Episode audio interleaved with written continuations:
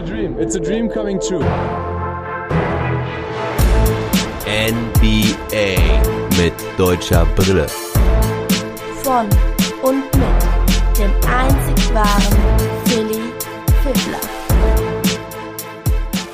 Long Monday. Playoffs Baby Part 3. Hallo, liebe Basketballfreunde. Hier ist wieder euer Philly Fiffler von NBA mit deutscher Brille und zwar mit dem Long Monday, der heute besonders long ist, weil ich auch einen Gast im Pod habe, mit dem ich gleich zu Beginn auch über die Serien aus dem Osten sprechen werde. Und zwar ist es der Matt vom Talking the Game Podcast. Talking the Game ist euch wahrscheinlich ein Begriff. Wahrscheinlich einer der bekanntesten Basketball-Podcasts in Deutschland. Wenn ihr sie nicht kennt, das sind ein paar Jungs, die wirklich ziemlich viel Ahnung vom Basketball haben und dort auch viele verschiedene Formate raushauen, könnt ihr ja mal auschecken. Und den Matt habe ich insbesondere über den Andreas vom Airball Podcast kennengelernt. Da haben wir hier und da schon mal ein bisschen über Zoom Basketball zusammengeguckt und er war mir auf jeden Fall sehr sympathisch und hat mir angeboten, dass er doch mal bei mir im Pod dabei sein kann und das ist natürlich bei mir immer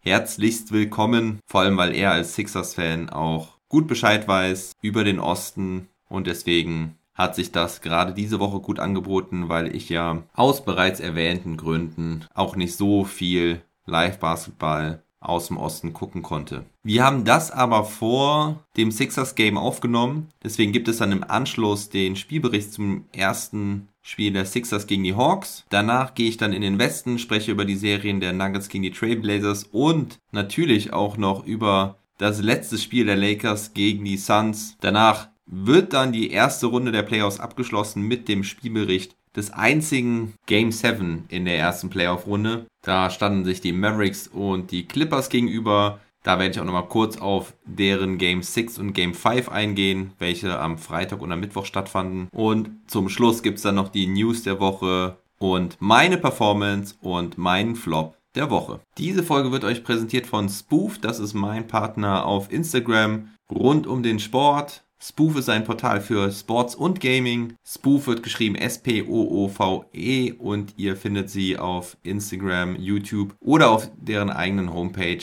sportslove.de. Und außerdem werden meine Folgen natürlich auch immer von meinen Supportern präsentiert und da gibt es ja auch verschiedene VIB-Pakete, wie ihr mich unterstützen könnt und ab einem Pro-Paket seid ihr auch beim monatlichen Gewinnspiel dabei und da muss der Gewinn aus diesem Monat jetzt ausgelost werden vom Mai. Dafür habe ich mir eine ganz besondere Losfee heute ins Studio geholt, meine liebe Ehefrau Esther. Und sie wird jetzt eins der Lose für den monatlichen Gewinner ziehen. Ja, Schön. vielen Dank für die Einladung. so, liest du bitte selber vor. Ach so, okay.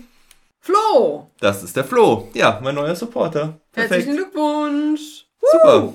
Ja, Flo, du darfst dir einen Gewinn aussuchen und zwar entweder das PS4-Spiel NBA 2K Playgrounds 2, die DVD Der perfekte Wurf von und über Dirk Nowitzki oder ein Atlanta Hawks Basketball noch mit Dennis Schröder drauf. Ja, herzlichen Glückwunsch Flo und vielen Dank, mein lieber Schatz. Gerne. Du kannst wieder Serie gucken oder so. Ja, mach ich.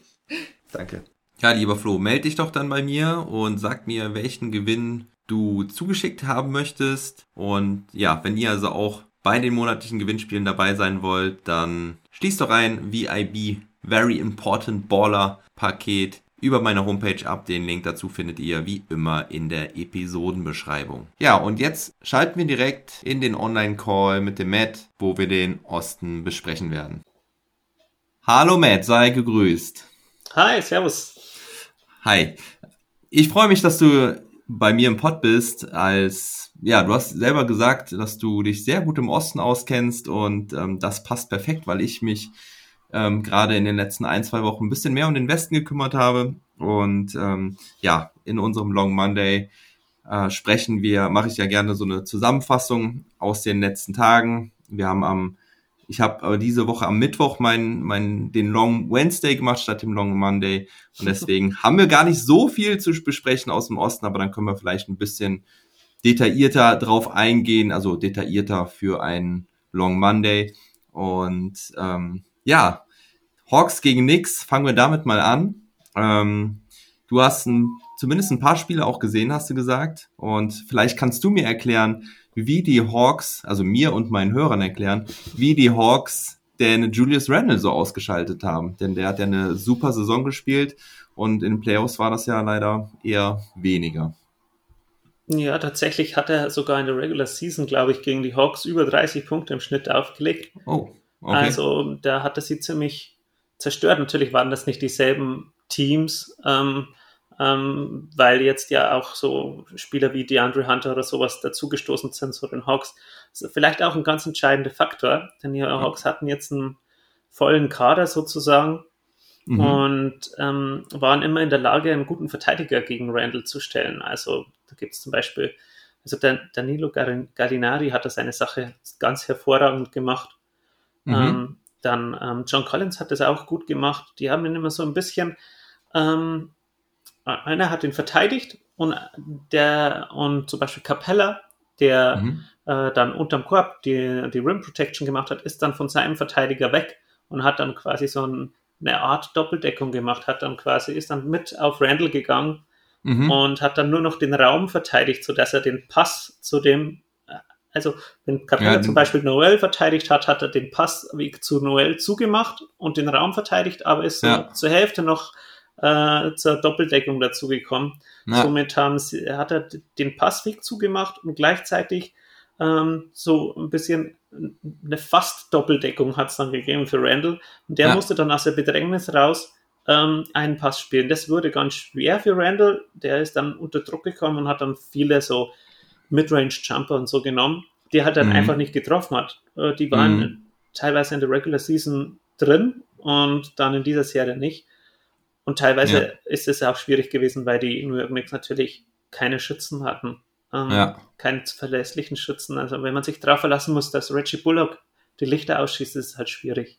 Ja, ja, ja der hat es in der Regular Season ziemlich gut gemacht, aber ähm, jetzt hat es nicht so wirklich hingehauen in den Zumindest nicht in den letzten Playoffs-Spielen. Ich glaube, das Spiel, was sie gewonnen haben, war es das erste oder das zweite? Das zweite war es, glaube ich, oder? Ähm, ja. da, da, hat er, glaube ich, noch ganz gut getroffen, aber. Ja, eben, aber du musst dich halt darauf verlassen, dass er, dass er trifft, denn du hast fast keine anderen Alternativen. Ja. Vielleicht noch Burks von der Bank ja. Oder quickly, aber auf den Rookie verlassen naja. ist halt dann auch immer so eine Sache. Toppin ja. vielleicht noch mit, mit Abstrichen, aber ist halt nichts äh, im Gegensatz zu den Hawks, die dann auch mit ihrer geballten Offensivpower mit Bogdanovic, Trae Young und so weiter von außen und Hörter dich von außen abschießen können. Ja, ja die Knicks haben über die Serie nur 34,2% Dreier getroffen.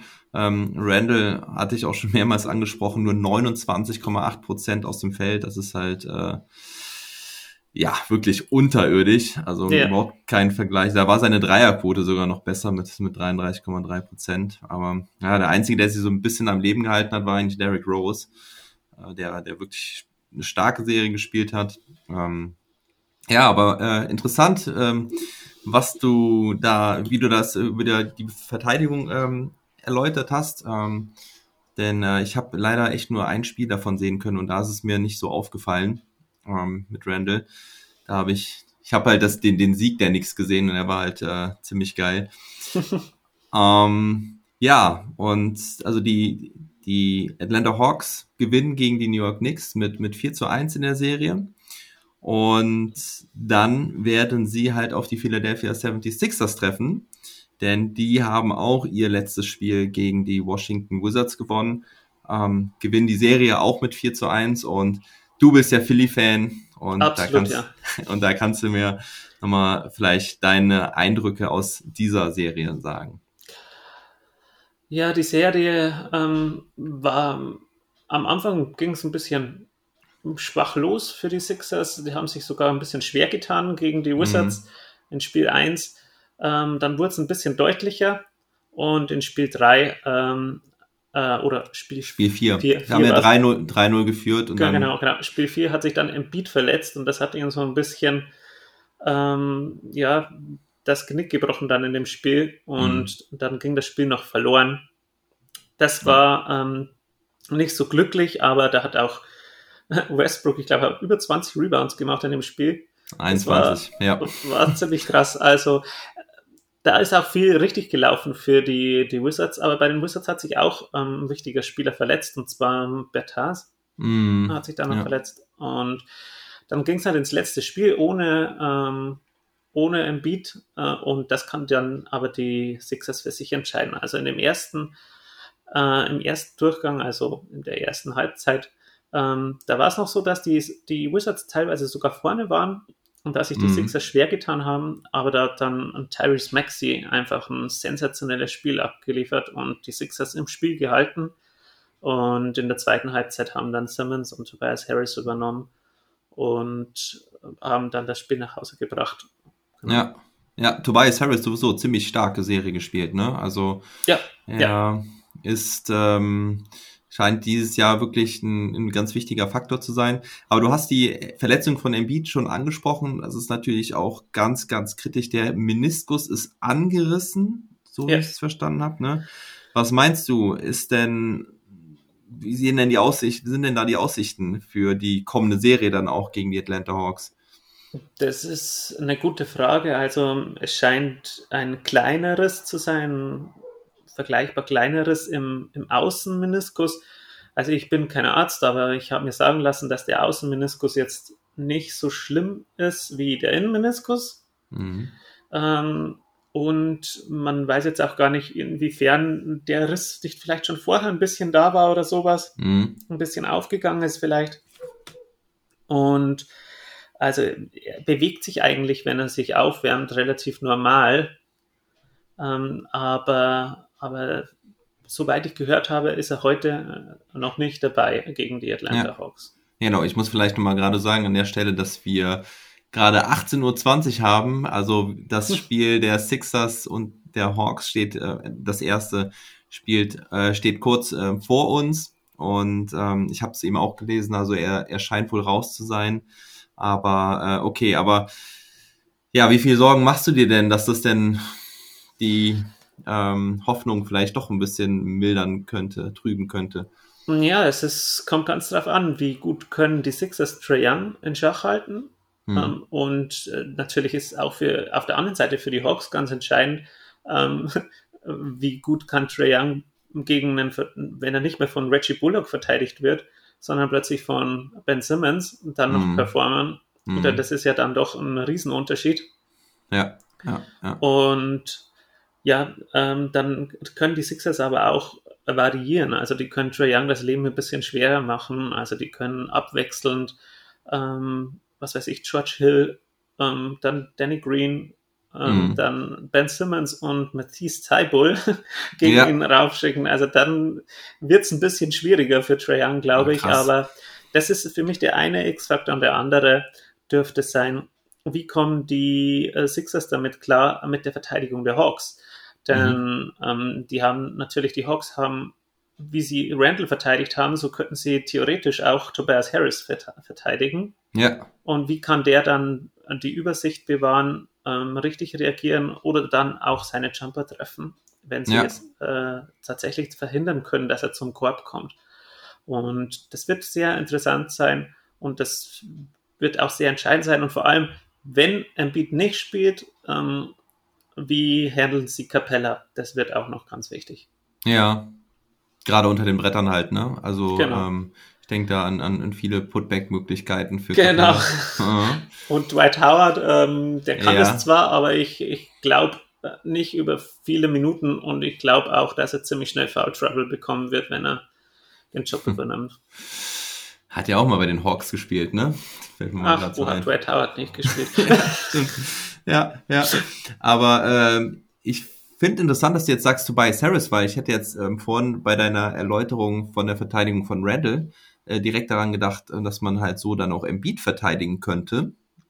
Ähm, ich gehe jetzt mal davon aus, ähm, von Spiel 1, wenn Embiid nicht dabei Okay. ist. ja, ja. Dann, und, und Tobias Harris ist ja so dieser Power Forward der Sixers, Mhm. ähm, der auch, sag ich mal, zum Korb gehen kann, von außen werfen kann, ähnlich wie Randall. Mhm. ähm, ja. der auch Bälle verteilen kann, auch ähm, Ballhandling übernehmen kann und, und, und auch ähm, Aufbau spielen kann teilweise. Mhm. Ähm, das funktioniert eigentlich bei den Sixers auch immer ganz gut, wenn er auf dem Feld ist und Simmons mal nicht. Ja. Äh, und da wird es dann schon entscheidend werden, wenn er jetzt in dieser Situation dann plötzlich ist, wenn die dann wieder das spielen. Ähm, das sieht ja dann teilweise aus wie so eine Zonenverteidigung bei denen. Hm. Muss man mal drauf achten. Ähm, dann wird es schon spannend, wie er, wie er damit klarkommt. Aber ich denke, äh, bei den Sixers hat man halt den Vorteil, dass da noch andere sind, die offensiv auch einen Spark geben können, wie Seth Curry und Danny Green. Ja. Die können halt von außen mehr treffen, wie bei den Knicks und la laufen auch ähm, bessere Cuts. Ähm, und ja, Ben Simmons ist halt, wenn du den in den Dunker-Spot stellst, ist halt was anderes, als äh, wenn Nolens Noel im Dunker-Spot steht. Ja, ja. Ja, wir haben ja auch schon ein paar Mal ähm, zusammengeguckt, oder zumindest einmal so richtig äh, zusammengeguckt. Ich weiß gar nicht mehr, was für ein Spiel es war. Ähm, Bestimmt also- irgendwas mit den Charlotte Hornets. Stimmt, war das, ja, das stimmt, das war doch Hornets gegen, ähm, Hawks, glaube ich sogar. Das ist, ähm, die Hornets sind ziemlich viel am Sonntag zur Primetime gekommen dieses Jahr. Hornets Hawks. Ich habe gerade dran gedacht, war es nicht dies, äh, eins von den Elimination Games gegen die, Ah, äh, Ah. ja, oder doch? gegen die Wizards? Das nee, nee, nee, du hast recht, es war, war Sonntagsspiel. Es war ein Sonntagsspiel, Charlotte gegen, und die Elimination Games waren ja unter der Woche. Mhm. Ähm, whatever, äh, aber da habe ich dir ja schon gesagt, dass ich eigentlich die Sixers äh, ziemlich geil fand diese Saison. Ähm, Mhm. Offense und Defense hat mir sehr, sehr gut gefallen. Gut, ich habe äh, auch ein paar Spiele gegen die Mavs gespielt, äh, geguckt. Da sahen die Mavs ziemlich schlecht aus gegen die Sixers. ähm, aber, und deswegen an der Stelle will ich auch nochmal gerade fragen, jetzt so rückblickend nach einem Jahr, der, der Deal der, der Sixers und der Mavs, äh, Richardson gegen Seth Curry, wird's den wieder machen? Auf alle Fälle. Ja. Äh, Richardson spielt ja keine große Rolle bei den, bei den Mavs. Also am Anfang des Jahres, äh, des Jahres sah das besser aus. Mhm. Aber da ich auch, war ich auch schon überzeugt, denn ähm, Seth Curry ist ja so ein Typ, der so die JJ Reddick-Rolle übernimmt Mhm. und das, ähm, das Zusammenspiel mit, mit Embiid einfach besser äh, macht. Und, Mhm. ähm, und Josh Richardson passt eigentlich vom Profil her besser neben Doncic. Ja, genau. Also ich, wir haben damals äh, bei mir im Podcast, also ich, mein Mavs-Experte, der Age und ich, wir haben halt gesagt, ähm, ist für eigentlich für beide ein, ein Top-Deal, weil Win-win-Deal, das- ja. genau, weil Seth Curry halt wirklich perfekt in das System der Sixers passt und Josh Richardson eigentlich genau der Mann gewesen wäre, den die Mavs gebrauchen hätten können, wenn er denn so gespielt hat. Ich sag mal so, wie er bei den, wie ich ihn bei den Heat gesehen habe, ich hab, muss sagen, ich habe bei ihm bei den Sixers gar nicht so viel gesehen. Der war Ähm, nicht gut, nein. War nicht gut. Nein, er war nicht Nee, gut ne? und das, das Problem ist halt einfach immer bei Josh Richardson, er kann halt nicht gesund bleiben. Mm, Das okay. ist das nächste Problem. Ja, das war jetzt, also ich meine, mal abgesehen von dem Corona-Fall, war eigentlich fit bei den Mavs. Also das war, Aber das war so, das glaube ich, der Turning Point, oder? Also danach kam er nicht mehr so richtig zurück. das, das stimmt schon, ja, das stimmt schon. Habe ich mir aber den, unter dem Aspekt auch noch keine Gedanken drüber gemacht, ob er das vielleicht irgendwie nicht richtig gut, ähm, tja, ähm, auskuriert hat oder, oder sonst was. Ja, muss auch gar nicht sein. Ich glaube, das ist auch immer bei, bei Sportlern, also und allgemein bei den NBA-Spielern. Ich meine, es gibt ja nicht nur die Stars wie Tatum oder sowas, die Hm. dann noch ein bisschen Probleme haben und dann zurückkommen und dann wieder 50 Punkte machen und zwar mehrmals gleich, ja, sondern es ja, gibt auch so diese Rollenspieler, die einen gewissen Rhythmus brauchen. ja, Und wenn du dann halt mitten unter der Saison aus dem Rhythmus kommst, glaube ich, ist es teilweise gar nicht so einfach, dann wieder in diesen Rhythmus reinzukommen und Ja, dann wieder auf Knopfdruck wieder Leistung abzurufen. Das ist, kann ich mir schon vorstellen, dass das Vor- ja, ja. nicht so Vor- einfach ist. Vor allen Dingen bei Richardson war es ja auch so, der hing ja im Hotel in Denver zwei Mhm. Wochen lang, ganz alleine. ähm, genauso wie, ich glaube, Dorian Finney-Smith und ich weiß gar nicht mehr, wer der dritte war. Maxi hat es irgendwie zwei Tage später dann erst, ähm, was heißt erwischt, aber er kam dann erst zwei Tage später ins Protokoll, war schon in Mhm. Dallas. Ähm, Dorian Finney-Smith und naja, ich weiß nicht immer den dritten. Aber das ist, ja, das, das muss ich mir mal nochmal genauer angucken von den Zahlen. Guter Hinweis an der Stelle. ähm, ja, Seth Curry hat mir immer richtig Bock gemacht bei den Mavs und fand ich jetzt halt auch bei den Sixers immer wieder gut. Er hat manchmal das Problem, er kann es halt nicht irgendwie so erzwingen.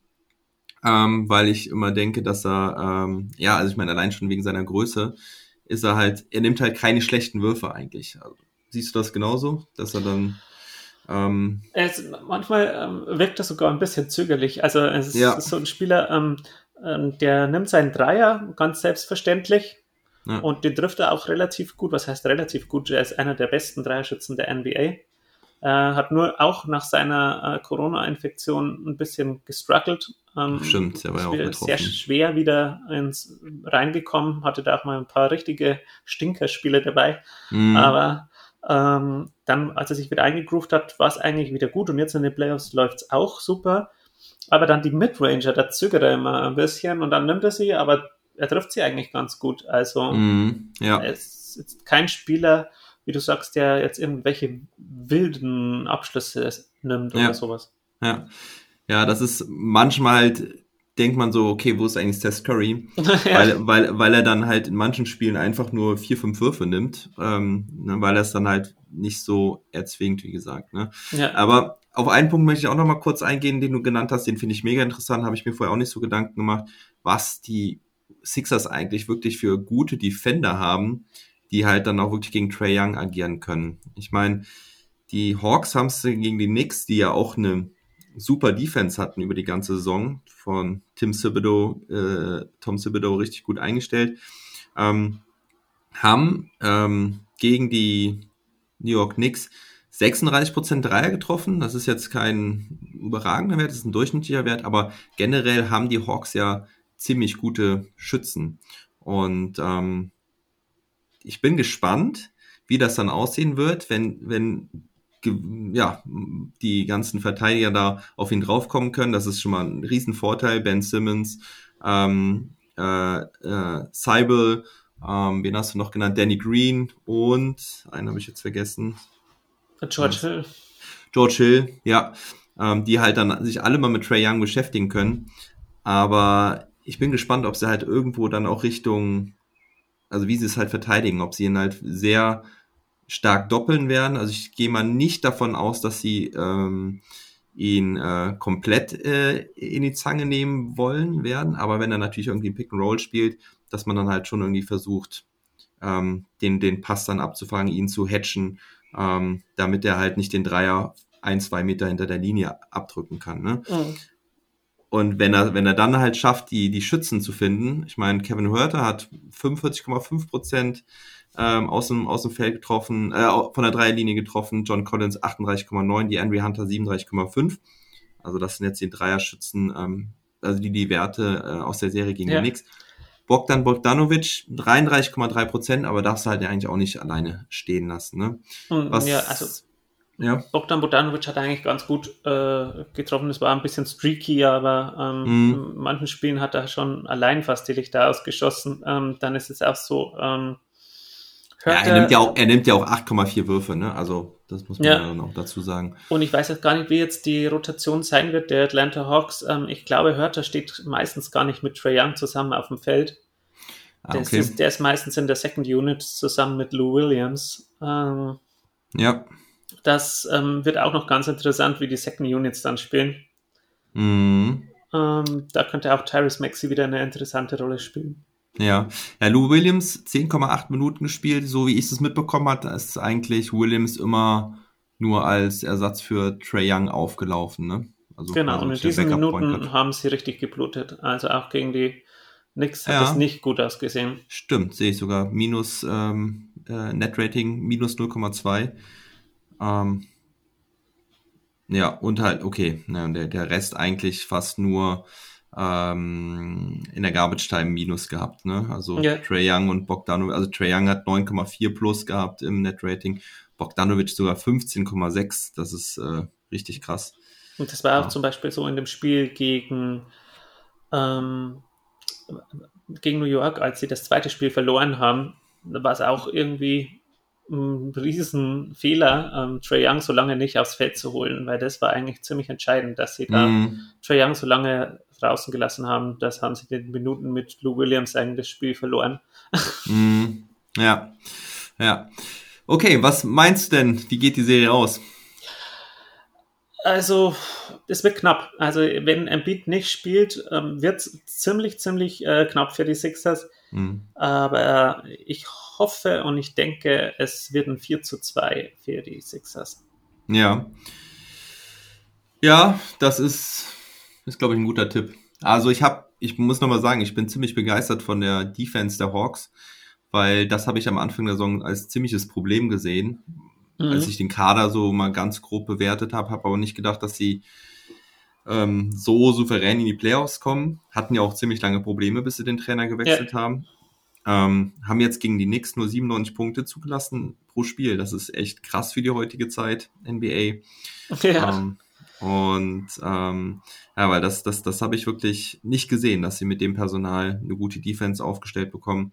Aber sp- spätestens ähm, äh, Nate McMillan hat es dann, hat's dann ganz gut auf die Reihe bekommen. Ne? Der hat das super gemacht, ja. Und ich glaube, das wird auch gegen die Sixers also wirklich eine enge Kiste. Ja, also ich würde da mitgehen. Sixers sind sechs. Ähm, ja, doch, würde ich, würde ich mitgehen. Das ist, ich glaube, es kommt der Split mit 2 zu 2 nach vier Spielen. Mhm. Und dann gewinnen, glaube ich, die äh, Sixers das fünfte Spiel und dann werden sie halt auch das sechste äh, sich holen, weil dann, glaube ich, doch irgendwo so ein bisschen die Nervosität und die Unerfahrenheit der Hawks eine Rolle spielen wird. Also ja, weil, weil dann irgendwann Embiid wiederkommt. ja, spätestens, spätestens das. Ne, weil viel Erfahrung haben die Hawks ja nicht. Also Trey Young, erste Playoffs, ich würde sagen, die Andre Hunter sicherlich auch, ne? Ja. Mhm. John Collins die ersten, Kevin Hörter. Ähm, Ja. Das ist eigentlich nur Lou Williams. Und Bogdan Bogdanovic hat, glaube ich, auch noch nie Playoffs gespielt, ne? Weil er war ja nur bei den Kings. das wäre schon lange her. Das wird Ja. schon lange gewesen sein. Gallinari hat noch ein bisschen, Gallinari und Capella haben noch ein bisschen Playoff-Erfahrung, Ja, aber ja. sonst war es das. Und natürlich Solomon Hill nicht zu vergessen. Der sogar noch Finals gespielt hat letztes Jahr. Ja, der ist, Gut, ähm, ja, dann ähm, schauen wir doch jetzt mal noch, äh, was wollte Ach so, ja, das Spiel von gestern, um damit dann so ein bisschen den Osten auch abzuschließen. Gestern gab es nämlich schon das erste Spiel der Conference Semifinals und das war das Spiel der Milwaukee Bucks gegen die Brooklyn Nets. Und ja, die Nets gewinnen das Spiel, erste Spiel 115 zu 107. James Harden hatte sich nach 40 Sekunden am Hamstring verletzt, die, das Bein und die Verletzung, die er halt auch kurz vor den Playoffs hatte, die ihn guten Monat ausfallen lassen hat. Und trotzdem haben die Nets eigentlich relativ souverän gewonnen, wobei man natürlich auch sagen muss, dass die Bucks einfach nichts getroffen haben, vor allen Dingen nichts von außen. Ähnlich wie im ersten Spiel gegen die Heat, ne? ja, wo sie ähm, ja auch Probleme von außen hat, glaube ich, auch nur drei oder fünf Dreier getroffen haben. Ich glaube, gestern waren es auch sechs oder so, wobei auch einige in der Garbage Time. Und ähm, aber ich fand es schon ziemlich beeindruckend von, von den Nets. Äh, auch Blake Griffin, wie er sich richtig ins Zeug gehauen hat. Ähm, öfters auf dem Boden da die ähm, Jump Balls erzwungen hat. mhm. Und was mir vor allen Dingen noch aufgefallen ist, dass die Nets wirklich physische Defense gespielt haben. Also da hatten die, das, das hätte ich so gar nicht erwartet. Ich weiß nicht, ist dir das auch aufgefallen oder? Also ich fand, sie haben ziemlich gut ihren Körper reingestellt, haben, die, die Bucks haben auch wenig Calls dann bekommen. ja Und- das war, stimmt, ja. Ja, Oder, oder viele Calls auch gegen die Bucks. Da war mal irgend so Ja. ein, so ein ähm, weiß nicht, drittes Viertel oder sowas. Da gab es mal fünf, fünf Calls am Stück oder so. Also, also wirklich ganz komische Phase. ja, Ähm, da wurde dann auch viel reklamiert. Ähm, da war es ein bisschen zerfahren, das ganze Spiel. Mhm. Ja, weil ich habe das Spiel halt heute Morgen im Real Life gesehen und habe mich auch noch mit niemandem drüber austauschen können oder so. Äh, deswegen ist es wirklich so, was mir so aufgefallen ist, während meine zwei Kids da auf, auf der Couch rumgetanzt sind. ähm, Irving und Durant, pff, unstoppable, wenn sie einmal im Modus sind. Das ist ja, Ja. also was willst du da machen, ne? Ja, das stimmt schon. Aber das, ich finde halt, an, anstelle der Bugs ist das, glaube ich, nichts, womit sie nicht gerechnet haben. Also Mhm. Irving und Dur Durant haben jetzt nicht über, also sie haben schon überragend gespielt, beide, aber sie haben jetzt nichts äh, Übermenschliches gemacht. Ja, sie haben nicht die Lichter ausgeschossen. Ne? Also Ja, die also Quoten das- waren so knapp, glaube ich, bei oder um die 50 Prozent auf jeden Fall. aber es sind einfach diese Würfe. Was ich damit meine, halt unstoppable, war halt jetzt in dem Fall Ja, dann übertrieben. Es, ist, es kam einem so vor, als wäre ähm, wär, eigentlich jeder Wurf drin, wenn die einen Ja. Wurf nehmen. genau. Das ist so, das Feeling war so, ähm, immer wenn die Bucks mal ein bisschen Lauf hatten, kam Kyrie Irving und hat einfach so aus dem, hat er aus dem Ärmel so nochmal so einen Dreier rausgehauen und so. Das ist Ja. einfach, das war wirklich äh, zum Verzweifeln für die Bucks. Also ich meine, die Quoten waren nicht mal gut bei Kyrie Irving, wenn ich mir das so ansehe. Ähm, Kyrie Irving hatte 25 Punkte und Mhm. hat 42 Prozent aus dem Feld geworfen. mhm. Ja. Äh, und Durant, ähm, der war besser, der hatte 48% aus dem Feld, aber 1 von 4 von der Dreierlinie. Mhm. Ist jetzt auch nicht überragend, aber Blake Griffin, der war halt für mich der entscheidende Faktor mit seinen Ja. 18 Punkten und 14 Rebound. Mhm.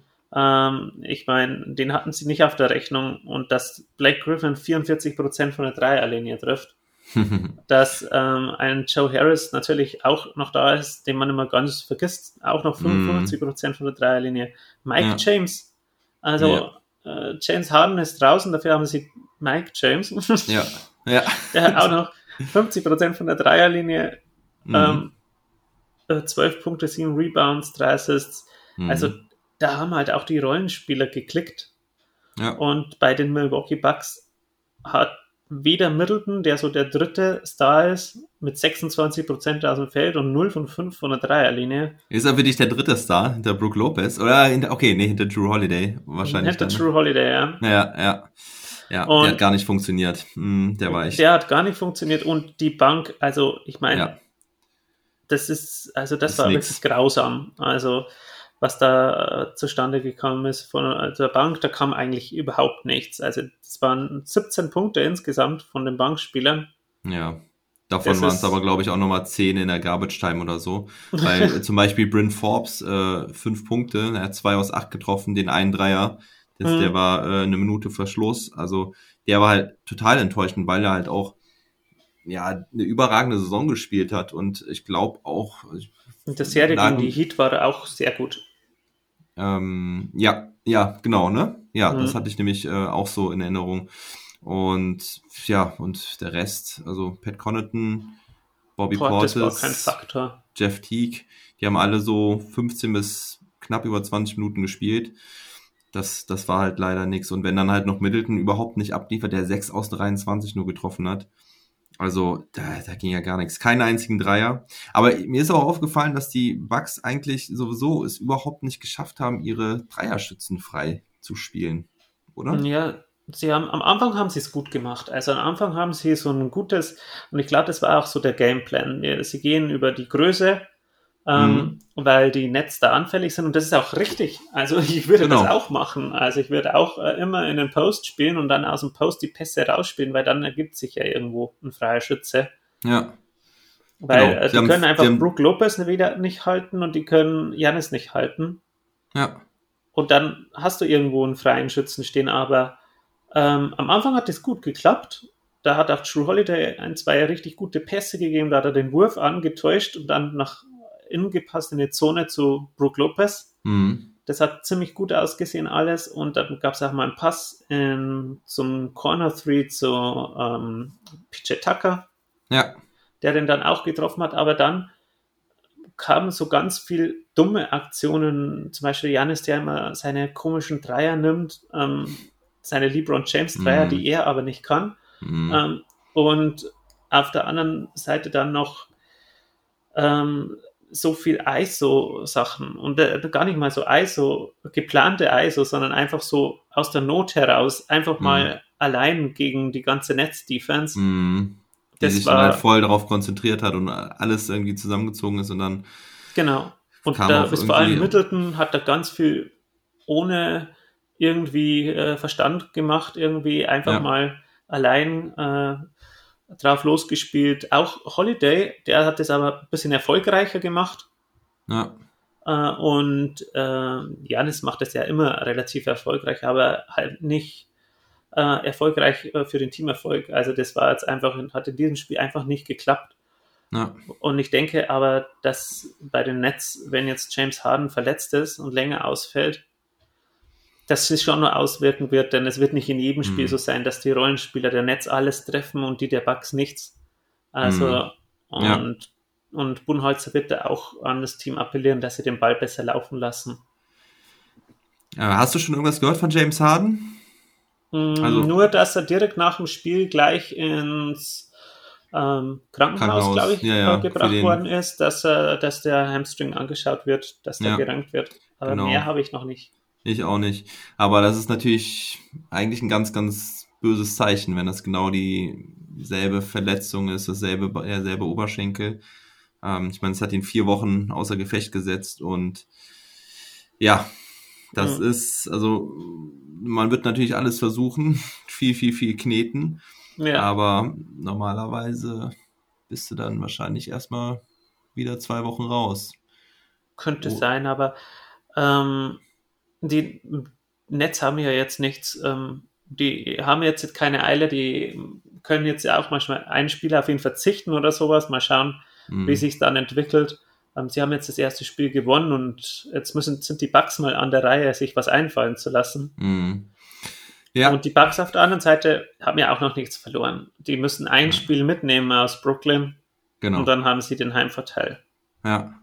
Wer mir auf jeden Fall noch gut gefallen hat, war Bruce Brown, der auch immer wieder so wichtige Dinge einstreut. Ähm, war in die Statline, sechs Punkte, vier Rebounds, drei Assists, ein Steal, zwei Blocks in 21 Minuten. Ähm, das ist für mich auch so ein X-Faktor, der auf den, auf den ersten Blick denkt man dann so, wenn man die Statline sieht, hm, ja, okay. Aber fällt, fällt halt nicht besonders auf, ne? Aber während dem Spiel finde ich immer geiler Typ. Also der, Der der bringt immer viel Energie, finde ich. ja, und ist schon ein Spieler, ähm, den ich nie so gut vermutet hätte. nee, also als, als sich Brooklyn den geholt hat, da habe ich mir gedacht, was wollen sie denn mit dem? Ja. Aber der Das war doch der Trade gegen. Gegen wen war das nochmal, oder? Haben sie den nicht getradet? Gegen. Mit den, mit den Pistons. Der kam doch von den Pistons, oder? Oder der verwechsel ich da kam von den Pistons, ja. Gegen was- Kurius, glaube ich. Wo jeder erst gedacht hat, ja, okay. Das war, glaube ich, einer der ersten Trades, als äh, der, die Trade, ähm, der Trademark offen war. Und jeder hat so gedacht, ja, what the fuck? Also, wen interessiert das? Aber der spielt jetzt echt eine wichtige Rolle. Ja. Ja, und äh, dass Griffin so eine Rolle spielt, äh, hätte man auch nicht gedacht. Spielte 35 Minuten. Ich weiß noch, sein erstes Netzspiel, hast du das zufällig gesehen? Wo er, Da hat Da- er nicht so überragend gespielt, glaube ich, oder? ja, es war, er hat auf jeden Fall gedankt, glaube ich. in Also, okay. Aber er war nach fünf Minuten so krass außer Puste, er konnte überhaupt gar nicht mehr. Und äh, dass er da jetzt hier 35 Minuten Playoff-Basketball spielt und der X-Faktor ist mit echt 18 Punkten, 14 Rebounds, 3 Assists, 2 Steals. Echt Hut ab. Ja, aber schauen wir mal. Ich fand äh, PJ Tuckers Defense gegen Durant eigentlich gar nicht so schlecht. Ähm, muss natürlich immer ein bisschen aufpassen mit seinen Fouls. Genau, ein bisschen zu körperlich teilweise. Ja. Aber ähm, wahrscheinlich schon ein ganz wichtiger Faktor auch. Ja. Gut, dass er sich da macht. Aber Chris Middleton ist auf jeden Fall elementar wichtig, dass der besser trifft, sonst wird das nix. Ja. Und dass sie teilweise ähm, Antetokounmpo gegen Irving gestellt haben, das fand ich schon komisch. Ja, ja, das ähm, genau. Wahrscheinlich stimmt, das, wollten sie Irving da aus dem Spiel nehmen, damit, Ja. äh, damit sie nur Durants Punkte schlucken müssen. Genau, das habe ich mir auch gedacht, ne? Ja, Aber es hat nicht ganz so ganz nicht ganz so geklappt, wie sie sich ausgerechnet haben. ja. Vor allem, weil Antetokounmpo ja dann gleich wieder Pause bekommen hat. War Mhm. vielleicht dann auch äh, nicht ganz so clever. Ich würde das immer machen, wenn Durant sitzt, würde ich auch Antetokounmpo aufs, äh, vom Feld nehmen. Ich habe da halt wirklich dran denken müssen, als ich das gesehen habe, habe ich auch gedacht, okay, es ist jetzt so wie ist jetzt so wie äh, letztes Jahr man viel darüber gesprochen hat, dass sie ähm, Janis nicht gegen Butler gestellt haben, äh, Ja. ne, bei den Heat, wo ich gedacht habe, jetzt macht äh, Budenholzer schon wieder sowas komisches, warum Ja. lässt er nicht äh, an, äh, Durant verteidigen, ähm, also Antetokounmpo gegen äh, Durant verteidigen. Ähm, tja, und dann habe ich auch gedacht, okay, wollen sie wahrscheinlich Irving aus, aus äh, rausnehmen, weil das natürlich eigentlich auch sehr schwer ist für Irving gegen dann so einen großen athletischen Antetokounmpo, aber er hat's ja echt wieder Wahnsinn gemacht, also Mhm. echt, also wie der im Moment spielt, ist echt klasse. Und dann hat er auch noch in der Defense ein bisschen äh, paar Big Hat sich Plays zumindest reingehängt, ja. Ja. Ja. Ja, die Vincenzo fehlt vielleicht halt auch noch ein bisschen bei den Bucks. Also der ist ja komplett raus, der hat sich Ja. ähm, verletzt äh, gegen Der wird Heat. fehlen, ja. Und äh, Jeff Green fehlt auch noch aktuell. Ähm, aber weißt du zufälligerweise, wann der zurückkehren mag? Mm, Bei den Brooklyn Nets, äh, nein, das weiß ich tatsächlich nicht. Ähm, da Ja. habe ich mich ähm, zu wenig mit den Brooklyn Nets befasst. Ja. Ähm, Nee, alles gut. Ähm, aber das können wir ja kurz mal sogar live recherchieren. Ja, dann recherchiere doch mal live. Ich guck mal, was ich, was ich mir noch so aufgeschrieben hatte. Ähm, Hadenverletzung. Nee, ich glaube, dann haben wir alles dazu. Okay, äh, in the next two or three days Soll er wieder, ja, okay. soll er also wieder dabei sein. Game 2 oder Game 3. Denn Genau. Ähm, in der Nacht von Montag auf Dienstag gibt es schon Spiel 2. Ich bin gespannt. Ich hoffe, dass es eine spannende Serie wird, weil das ist so die Serie, auf die ich mich eigentlich am meisten gefreut habe in den ganzen Semifinals im Westen und Osten. Weil für mich der Sieger aus dieser Partie wirklich einer der großen Favoriten auf dem Titel ist. Ja, ich denke zwar, dass äh, aus dem Westen mit Utah und Phoenix da auch noch ganz gute ähm, Teams kommen, aber ganz andere Basketball halt. Mhm. Ja. Okay. Matt, das ähm, soll es erstmal gewesen sein. Ähm, ich danke dir vielmals und ich äh, hoffe, dass du nochmal dazu stößt, wenn wir mal irgendwann mal ein Trash-Talk-Table machen. Äh, Vielleicht sehr gerne, sehr gerne. vielleicht einen schönen Deep Dive, da müssen wir uns mal ein, ein cooles Thema überdenken, ausdenken. Gerade irgendwas, wenn du sagst, äh, dass du dich im Osten so gut auskennst. Weil da, ich bin eher im Westen unterwegs. Und ähm, ja, freue mich, dass du dabei warst und bedanke mich herzlich. Es war mir ein Vergnügen. Macht's Und gut. jetzt, und jetzt viel Spaß bei Sixers gegen Hawks. Dankeschön. Ciao. Ciao.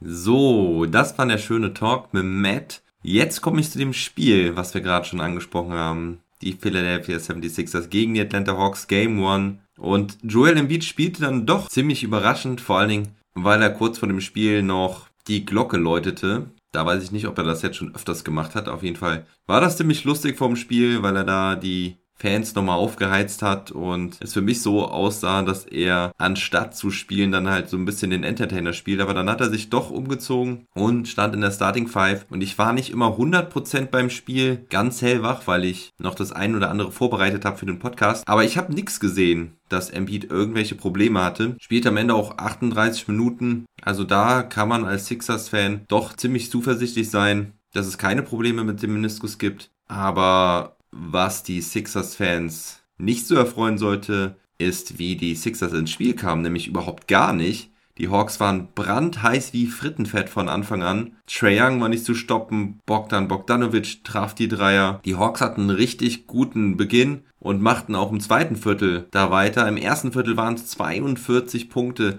Da konnten die Sixers noch ganz gut mithalten, weil ihre Offense auch halbwegs gut lief. Sie hatten selber 27 Punkte, aber im zweiten Viertel ging es dann weiter und die Hawks hatten schnell eine 26-Punkte-Führung. Die Sixers schmissen den Ball weg, hatten extrem viele Turnover schon nach, glaube ich, acht oder neun Minuten waren es schon neun Turnover. Also das, was wir eben noch so schön besprochen hatten, dass Trey Young sich vielen guten Verteidigern ausgesetzt sehen sollte. Das sah man dann eigentlich nicht. Trey Young konnte sein Floater-Game perfekt einsetzen, traf auch ein paar Dreier, konnte den Ball verteilen. Die Hawks spielten eigentlich fast eine gesamte perfekte, gute erste Halbzeit. Trey Young mit 25 Punkten und 7 Assists. Nur ein Turnover dabei, traf 8 aus 13. Bogdan Bogdanovic mit 11 Punkten in der ersten Halbzeit bei nur 5 Versuchen. Aber die Sixers kamen dann auch so langsam zum Erleben. Ben Simmons konnte dann in der Defense ein bisschen für einen Gamechanger sorgen, holte auch drei Steals schon in der ersten Halbzeit. Tobias Harris und Joel Embiid konnten dann auch vermehrt Punkte einstreuen, aber dennoch gingen die Atlanta Hawks mit 63,4% Feldwurfquote und 20 Punkten in die Halbzeit. Doch die Sixers gaben nicht auf und kämpften sich peu à peu ran. Die Hawks konnten aber eigentlich immer wieder antworten und so blieb die Führung bis Mitte des vierten Viertels immer so bei 15 Punkten. Ja, und dann schienen die Hawks dann doch irgendwie noch nervös zu werden. Die Sixers, angetrieben von den Fans im Wells Fargo Center, erhöhten die Intensität, trappten die Hawks ziemlich erfolgreich, da war auch sehr viel Körpereinsatz zu sehen, meistens eigentlich schon über der Grenze. Also die Refs haben die Hawks da auch nicht wirklich geschützt. Aber die Hawks waren halt auch wirklich beeindruckt von der Kulisse, obwohl sie ja jetzt auch einige Spiele Madison Square Garden hatten. Doch ich glaube, wenn dann halt auch die Sixers mit Embiid, Simmons und deutlich erfahreneren Spielern wie Danny Green, Tobias Harris und mittlerweile ja auch Seth Curry gegenüberstehen, da wurde es dann den Hawks doch ein bisschen anders. Und dann wurde es halt echt nochmal richtig, richtig knapp. Eine Minute Verschluss waren es dann auf einmal nur noch drei Punkte Vorsprung. Bogdanovic traf dann aber nochmal einen ganz wichtigen Dreier nachdem die Hawks schon fast wieder den Ball verloren hatten. Dann schicken die Hawks Ben Simmons wirklich freiwillig an die Linie, spielen also wirklich das Foul Game aus. Er trifft auch nur einen von zwei Freiwürfen. Doch die Hawks schmeißen dann wieder den Ball weg und Harris kann den Fast Break nutzen, macht zwei schnelle Punkte, nur noch drei Punkte Rückstand. Es sind noch knapp 30 Sekunden zu spielen. Die Hawks haben kein Timeout mehr, werfen den Ball schnell ein. Hörter ist direkt unter Druck. Die Sixers gehen auf die Full Court Press und Hurt hat wirklich Probleme, den Ball zu einem Mitspieler zu bekommen, wirft den Ball dann aber nach vorne, da ist Collins dann da, kann ihn fangen. Guter, wichtiger Pass und wahrscheinlich auch spielentscheidender Pass, denn Embiid kann nur mit einem Clear Pass Foul Collins vom einfachen Dank stoppen. Er macht die beiden Freiwürfe rein. In der folgenden Possession verwandelt Collins dann den Alley-Oop Dank nach Vorlage von Trey Young. Wird dabei sogar noch gefoult von Joel Embiid, der noch versucht, irgendwie Collins zu stoppen.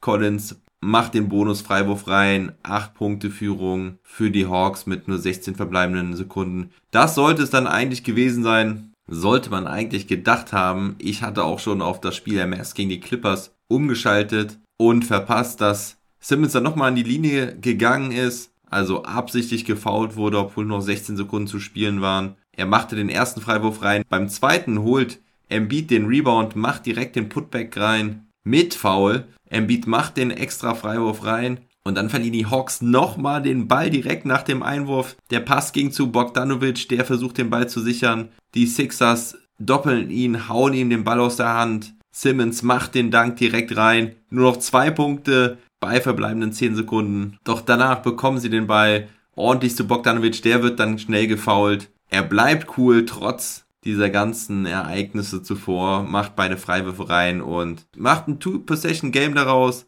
Die Sixers können nicht mehr antworten und dann geht das Spiel am Ende 128 124 aus. Aber was für eine Schlussphase. Also das macht auf jeden Fall Bock auf Game 2. Die Sixers ein wenig unter Druck jetzt. Ein wenig ist vielleicht gut, wenn man das erste Heimspiel verliert. Und die Hawks waren ziemlich impressive, muss ich sagen. Also mal davon abgesehen, dass sie das Spiel am Ende echt nochmal fast hergeschenkt hätten, war das schon ein beeindruckender Auftritt da in Philly. Ich glaube zwar noch nicht dran, dass die Hawks die Sixers rausschmeißen können, aber mit dem Druck müssen die Sixers erstmal in Game 2 klarkommen. Denn mit 0-2 wirst du sicherlich nicht nach Atlanta fahren. Ein paar Key Stats für das Spiel. Embiid mit 39 Punkten, 9 Rebounds, 4 Assists und 3 Blocks, traf 12 aus 21. Tobias Harris mit 20 Punkten und 10 Rebounds. Seth Curry am Ende vor allen Dingen sehr stark mit 21 Punkten, 5 von 9 Dreiern. Und Ben Simmons mit 17 Punkten, 10 Assists und 4 Steals. Traf alle seine 7 Würfe, aber wieder nur 3 von 10 Freiwürfen. Ich habe zwischenzeitlich schon gewitzelt, wenn die Sixers und die Bucks weiterkommen,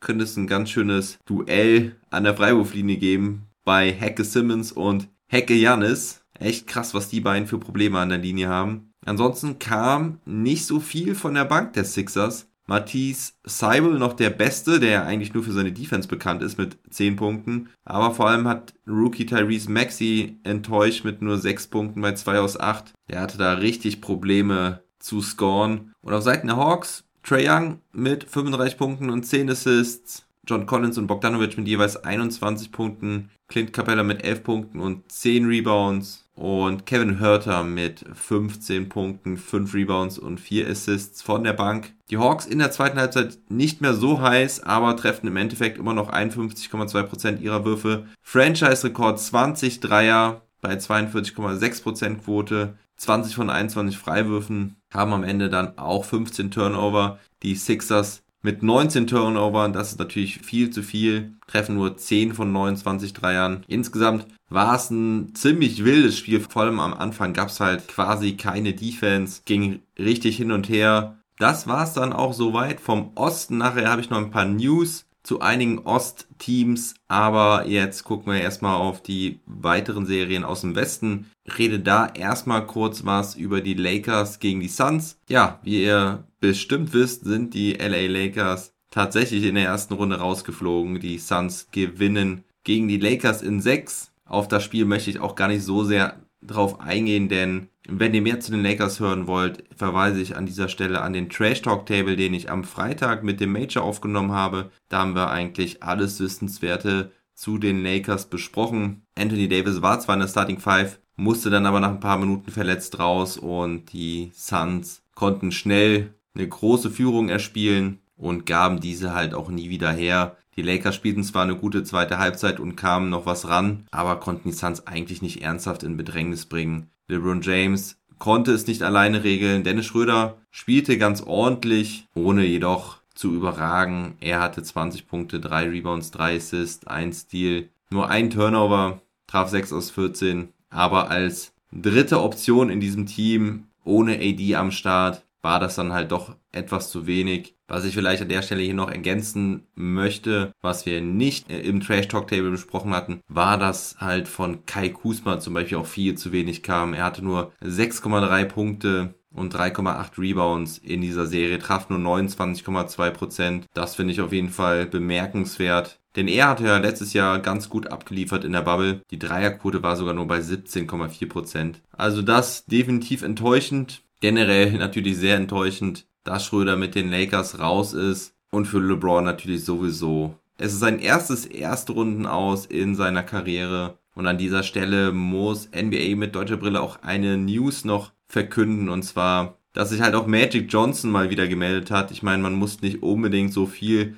darauf geben, was der frühere Superstar immer so raushaut, weil da kommt auch ziemlich viel Bullshit raus. Aber dennoch sollte es hier erwähnt werden. Er sagte nämlich, dass Dennis Schröder versagt hat, dass er die Chance hatte, sich zu beweisen und das hat er nicht. Er hat nicht gespielt wie ein Laker und das sind schon ziemlich harte Worte. Ich hoffe, es motiviert Schröder, es nächstes Jahr besser zu machen, sich in der Offseason den Arsch aufzureißen, wie er es ja schon gesagt hat. Und hoffentlich bekommt er noch eine Chance bei den LA Lakers nächste Saison. Ja, aber damit genug zu den Lakers. Wie gesagt, hört gerne in den Trash Talk Table rein, wenn ihr mehr zu den Lakers hören wollt. Denn jetzt machen wir hier weiter mit der Serie der Nuggets gegen die Trailblazers. Auch dort gewann die Nuggets Spiel 6. Auch sehr enttäuschend für die Portland Trailblazers. Denn Damian Lillard hat einfach eine geile Serie gespielt. Game 6 konnte er nicht mehr ganz so überragen. Die Nuggets gewannen 126 zu 115. Auch über dieses Spiel und die Serie hatte ich schon mit dem Major gesprochen, also da könnt ihr auch gerne nochmal reinhören. Jokic lieferte wieder im letzten Spiel, hatte 36 Punkte, 8 Rebounds, 6 Assists und auch Michael Porter Jr. hatte 26 Punkte. Lillard in dem Spiel halt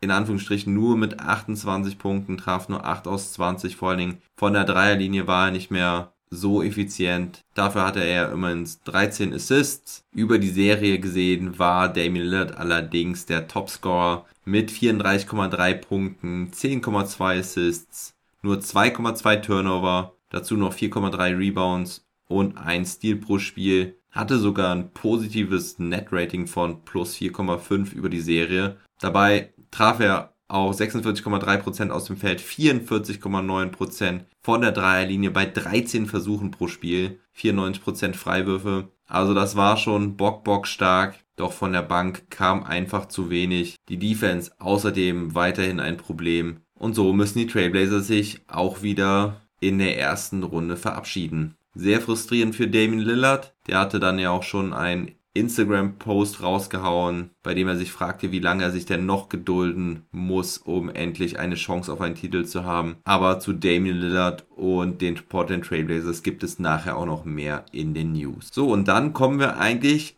zu der letzten verbleibenden Serie in den Playoffs in der ersten Runde im Westen. Und zwar das einzige Game 7, was wir da noch haben. Das war halt das Spiel der Dallas Mavericks gegen die LA Clippers. Spiel 5 und Spiel 6 gab es vergangenen Mittwoch und Freitagnacht. Die Mavs hatten ja ihre 2-0-Führung weggegeben. Die Clippers hatten beide Spiele in Dallas gewonnen. Spiel 5 gewannen die Mavs dann allerdings wieder in LA. Das war mal wieder ein überragendes Spiel von Luka Doncic, der dort 42 Punkte und 14 Assists hatte. Er gewann den Mavs eigentlich alleine dieses Spiel, zumindest am offensiven Ende denn die Mavs überzeugten vor allem auch defensiv als Team. Dorian Finney-Smith zwar nur mit 8 Punkten, aber seine Defense stoppte Kawhi Leonard, der traf nämlich nur 7 aus 19 in dem Spiel. Finney-Smith mit 5 Steals in dieser Partie. Das war ganz, ganz entscheidend. Und so gingen die Mavs mit einer 3-2-Führung zurück nach Dallas. Aber auch dieses sechste Spiel konnte die Heimmannschaft nicht gewinnen. Die Dallas Mavericks unterliegen in Spiel 6 104 zu 97 dabei sah es anfangs ziemlich gut aus. Die Mavs waren überwiegend in Führung, hatten im zweiten Viertel auch mal eine 9 Punkte Führung und dann ging es immer hin und her, doch in den letzten 5 Minuten konnten die Mavs einfach nicht mehr scoren. Luka Doncic hat keine Lösung gefunden, hat immer versucht, den Pass zum Mitspieler zu bringen. Darauf war die Clippers Defense eingestellt. Zudem machten sie die Zone ganz gut zu und den Shooting Touch von außen hatte Luka an dem Abend dann am Ende nicht mehr. Dazu kam noch ein katastrophales Timeout von Rick Carlyle, was ich überhaupt nicht verstehen konnte. Da hatten die Mavs nämlich eigentlich gerade Momentum gewonnen, sieben Minuten vor Schluss, lagen sogar, glaube ich, knapp in Führung. Reggie Jackson macht einen Offensivfoul, was man nicht unbedingt geben musste, aber sei es drum, über die Refs müssten sich die Clippers auf jeden Fall nicht beschweren. Und eigentlich waren die Mavs gerade auf einem guten Weg, hatten das Momentum und Rick nimmt einen Timeout und danach machen die Clippers, glaube ich, sechs oder acht Punkte hintereinander. Also ich habe schon viele scheiß Timeouts von Rick Carlisle in seiner Karriere gesehen. Ich finde, dafür hat er irgendwie kein gutes Händchen. Aber das war vielleicht das schlechteste Timeout seiner Coaching-Karriere. Ich konnte es absolut nicht nachvollziehen. Die Mavericks hätten dieses Spiel niemals verlieren dürfen, denn die Clippers haben wirklich ziemlich schwach von außen geworfen, trafen nur 10 aus 34, haben wirklich gegambelt darauf, dass die Dreier von außen nicht fallen. Das ist auch größtenteils nicht passiert. Luke Kennard, der mal gespielt hat mit 0 aus 3. Nicolas Batum mit 0 aus 4. Marcus Morris Senior mit 0 aus 3. Einer der besten Dreierschützen der Liga. Und auch Paul George hat nur 2 von 7 getroffen. Und wenn das so aufgeht, musst du halt dieses Spiel gewinnen. Übrigens, was ich noch vergessen hatte zu erwähnen, war, dass Boban Marjanovic ab Spiel 5 auf einmal in der Starting Five war, neben Christoph Porzingis, Maxi Kleber offenbar mit echten Problemen an der Achillessehne, kam von der Bank, hatte aber sichtbar Probleme. In Spiel 5 nahm er drei Würfe, traf immerhin einen Dreier. In Spiel 6 sollte ihm das gar nicht mehr gelingen. Da nahm er dann aber auch komische Würfe aus dem Dribbling, wurde zweimal geblockt von Paul George nahm insgesamt vier Würfe, von denen er keinen traf. Und auch in der Defense hatte er halt einfach nicht den Impact, den er sonst haben kann. Nun ja, die Clippers gewinnen auf jeden Fall dieses Game 6 dann mit 104 zu 97. Und somit ist es das erste Mal in der Geschichte der NBA, dass die ersten sechs Spiele alle von der Auswärtsmannschaft gewonnen wurden. Das gab es noch nie zuvor. Fünf gab es früher schon mal aber nicht sechs. Und somit ging die Serie auch wieder nach LA, wo es dann entschieden werden musste, ob sich dieser Trend fortführt und die Mavs auch das siebte Spiel auswärts gewinnen können oder ob die Clippers das erste Team sein werden, das in einer Best-of-Seven-Serie nach sechs Auswärtssiegen den ersten Heimsieg holt. Zwei Sachen jedoch noch zu diesem Game 6. Kawhi Leonard war halt ein unstoppbares Monster, der Terminator mit 45 Punkten. Er war auf Seiten der Clippers der spielentscheidende Mann, traf 18 aus 25. Da hatten die Mavericks keine Antwort mehr für ihn. Und außerdem hatte er dann noch einen sehr, sehr guten Sidekick. Und ich rede nicht von Paul George, der zwar auch 20 Punkte, 13 Rebounds und 6 Assists hatte, aber für mich extrem unglücklich aussah in diesem Spiel. Hatte am Ende zwar zwei, drei wichtige Würfe, die er reinmachte, aber bis dahin hatte er ein paar ganz miese Turnover und miese Aktionen dabei. Also das fand ich wirklich nicht gut, auch wenn das andere vielleicht anders sehen. Ich war mir mit dem Age einig. Paul George sehr, sehr unglücklich und spielte nicht wie ein Star. Dafür spielte Reggie Jackson ziemlich groß auf, traf zwei ganz, ganz entscheidende Dreier im vierten Viertel, hatte am Ende 25 Punkte, 9 Rebounds, 4 Assists, traf 8 aus 15 und er für mich der X-Factor der Clippers, die nur 4 Punkte von der Bank hatten und dieses Spiel trotzdem gewannen. Und was an der Stelle auch noch ganz, ganz wichtig ist zu erwähnen, Christoph Spotzingis, der zweite Superstar der Dallas Mavericks oder ist es doch schon Tim Hardaway Jr.? Denn Christaps in diesem wichtigen Spiel nur mit sieben Punkten, fünf Rebounds, war in der Defense mal ganz gut mit aktiven Händen, gerade in dieser Zonenverteidigung mit Boban und Dorian Finney-Smith konnte er immer wieder mal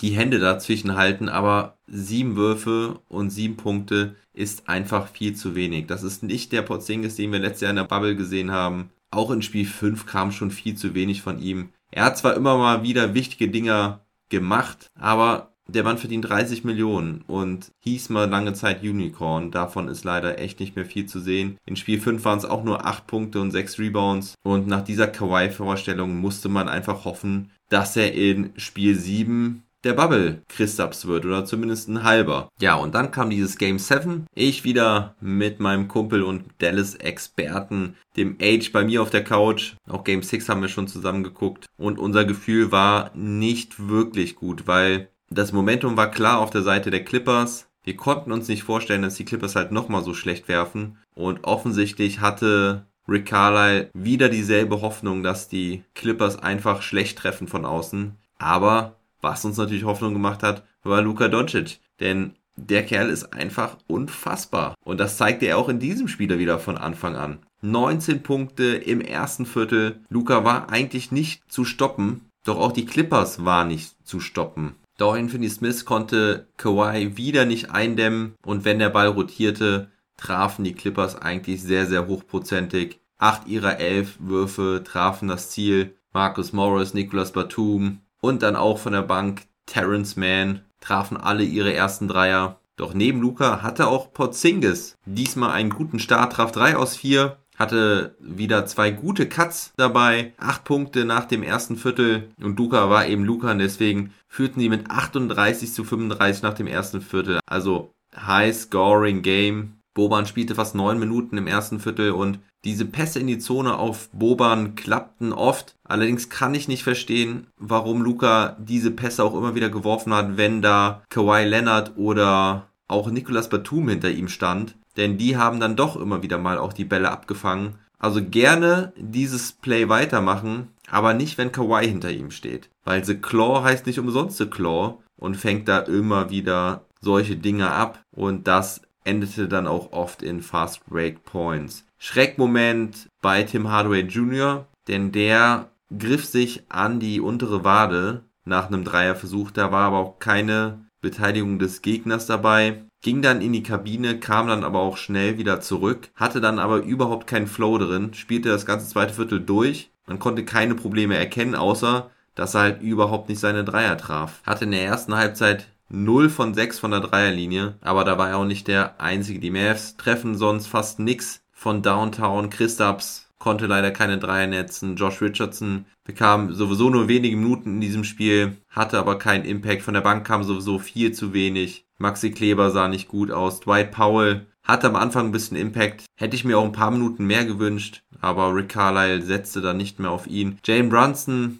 leider auch unglücklich, bekam aber auch nicht viele Minuten. Dafür spielte Trey Burke, was ich überhaupt nicht verstehen konnte in dem Game 7. Der hatte bislang nur knapp neun Minuten gespielt, in Game 2 glaube ich, zeigte da schon gar nichts und auch in diesem Spiel konnte er nicht der Bubble Trey Burke sein. Er spielte auch in der zweiten Halbzeit später, was ich auch überhaupt nicht verstehen konnte. Genauso wie mein lieber Sitznachbar der Age war das eine Entscheidung von Rick, die wir da klar kritisieren mussten. Und auf Seiten der Clippers kam jetzt Paul George so langsam in Fahrt, traf alle seine vier Würfe im zweiten Viertel. Reggie Jackson traf einen Dreier und Terrence Mann hatte richtig guten Impact von der Bank. Ja, Andreas, Terrence Mann, der Hype ist real. Der Junge gefällt mir auch wirklich richtig gut. Hat da ganz wichtige Putback-Punkte gemacht und war auch immer am Hasseln. Er auf jeden Fall der beste Backup-Guard bei den Clippers. Dagegen hat Rajon Rondo ziemlich abgestunken in dieser Serie. Und während die Mavs dann so ein bisschen abkühlten, machten die Clippers da weiter, wo sie im ersten Viertel mit aufgehört hatten.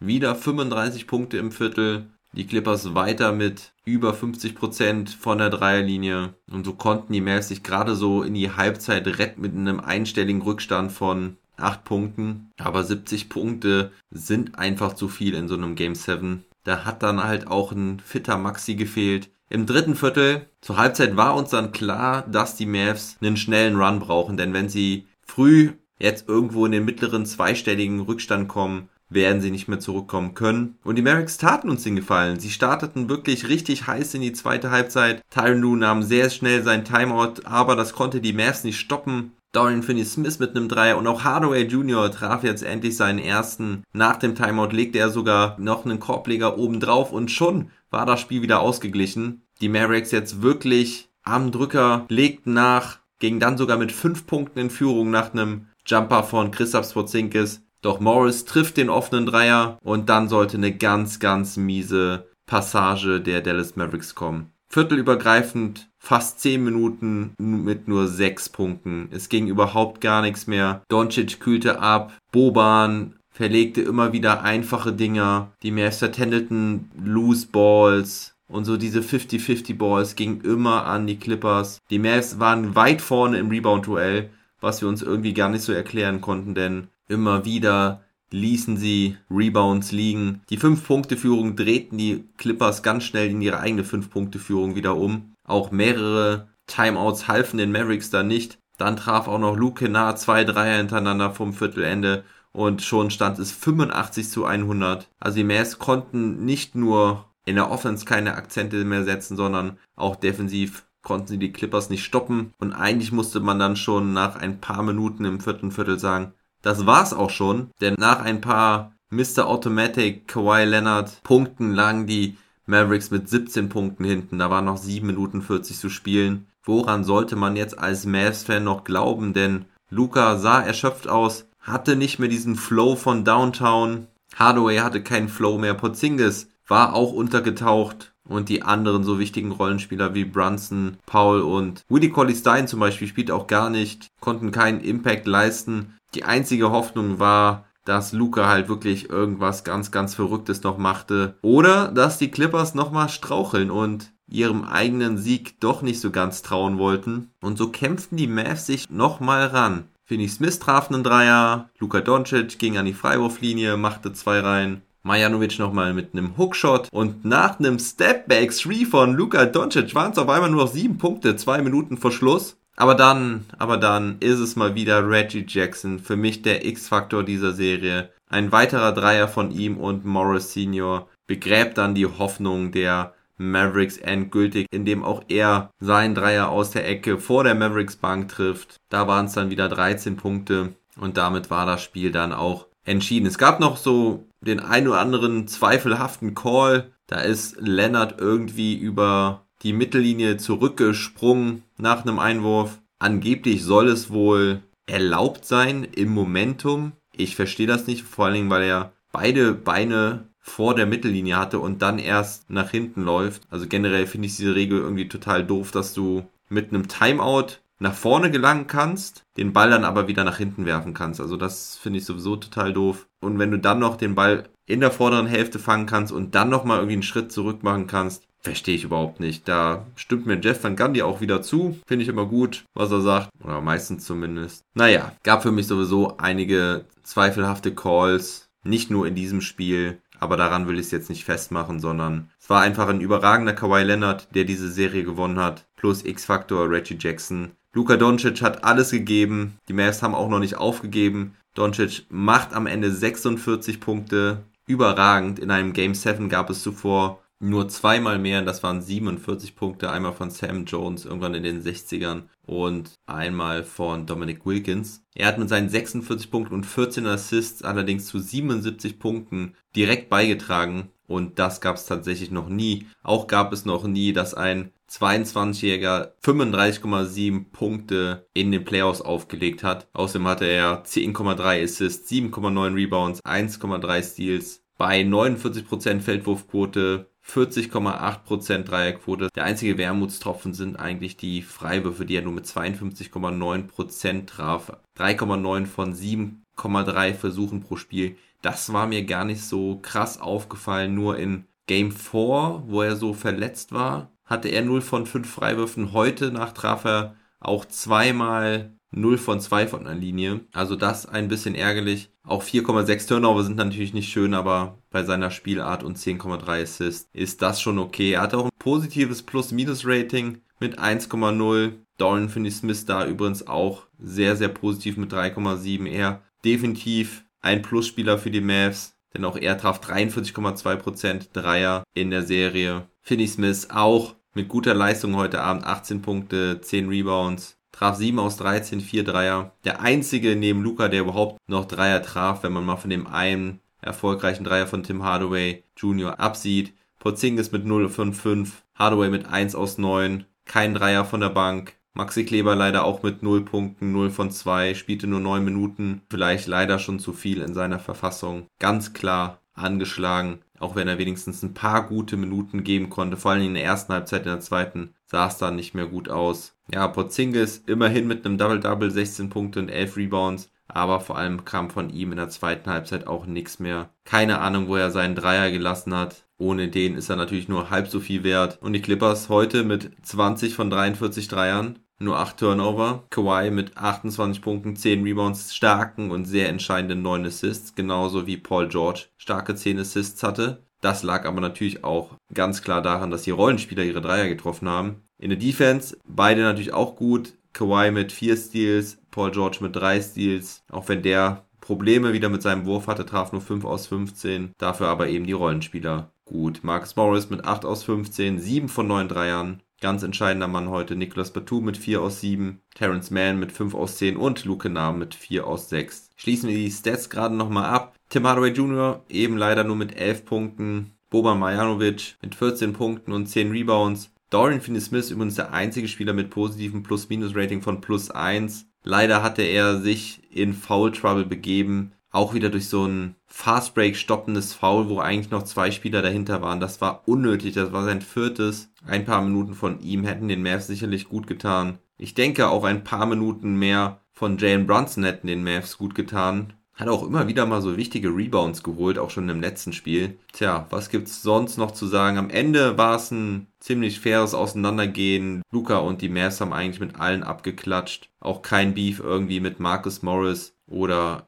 irgendwelchen anderen Streithähnen der Clippers. Natürlich waren die aber ja auch zufrieden. Weiß nicht, wie das andersrum ausgesehen hätte, wenn die Clippers verloren hätten. Dann gab es noch eine lustige Aktion, dass Paul George wohl offensichtlich die Trikots mit Luka Doncic tauschen wollte.